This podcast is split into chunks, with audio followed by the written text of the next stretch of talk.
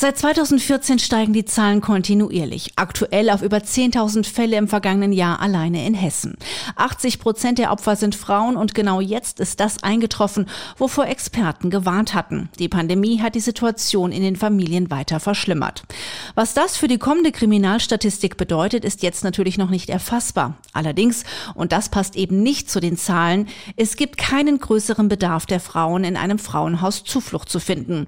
Das bestätigt auch Tina Meyer vom Frauenhaus Erbach im Odenwaldkreis. Bei uns zeigte sich der Anstieg sogar besonders drastisch. Da gab es 46 Prozent mehr Einsätze bei häuslicher Gewalt als im Vorjahr. Und die Fallzahlen sind immer noch deutlich erhöht, obwohl weder im Frauenhaus noch in der Frauenberatungsstelle mehr Anfragen eingehen, was uns natürlich auch Sorgen macht. Die Pandemie spielt dabei eine ganz entscheidende Rolle, so Meyer. Sie verzerrt das Bild, denn, so ihre Vermutung, die Dunkelziffer ist wohl weitaus höher. Die Corona-Pandemie stellt ganz sicher Familien generell vor große Herausforderungen. Das alles führt natürlich schnell zu einer erhöhten Anspannung und Stress. Gundula Schmieding vom Frauenhaus in Waldeck-Frankenberg macht die gleichen Erfahrungen, wohl wissend, dass innerhalb der Familien gerade jetzt die Auseinandersetzungen zunehmen. Aber teilweise gab es auch gar nicht so viele Anfragen. Gerade am Anfang von der Pandemie war es, als wenn das ganze Land in einer Schockstarre war und es bimmelte hier kein Telefon. Eine Erklärung für diese Schockstarre liefert sie auch. Dass während des Lockdowns die Kinder nicht in die Schule und Kindergarten gingen.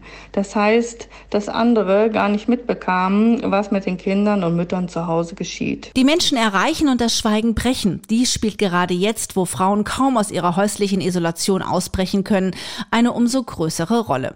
Gestern hatte dazu Familienministerin Franziska Giffey in Berlin den Jahresbericht des Hilfetelefons vorgestellt. Das gibt es seit 2013. Zu Beginn suchten rund 47.000 Menschen so Hilfe und Beratung. 2020 waren es etwas mehr als 80.000. Häusliche Gewalt und die Gewalt in einer Paarbeziehung sind laut Bericht die häufigste Form der Gewalt. Ein Trend, den Sarah Muth vom Sozialdienst katholischer Frauen in Fulda ebenfalls beobachtet. Auch hier ist das Frauenhaus nicht stärker frequentiert. Die Beratungen am Telefon haben allerdings signifikant zugenommen, so die Geschäftsführerin. Was wir erleben, ist, dass die Einzelfälle heftiger sind, weil die Wut einfach zu Hause, weil die emotionale Angespanntheit, die Situation zu Hause Hause sind, noch mal heftiger, als sie sonst sind. Da geht es um Existenzängste und da entlädt sich noch mal mehr ähm, Wut an den Frauen, als das außerhalb von Corona-Zeiten der Fall ist. Das Telefon ist dabei das Mittel der Wahl, so Sarah Muth. Seit Beginn der Corona-Krise wird bundesweit auch verstärkt auf das Hilfetelefon als zentrale Erstanlaufstelle hingewiesen. Durch die immer stärker werdende Präsenz in der Öffentlichkeit hofft man, dass Menschen vermehrt dieses Angebot nutzen, denn der Bedarf steigt Jahr für Jahr.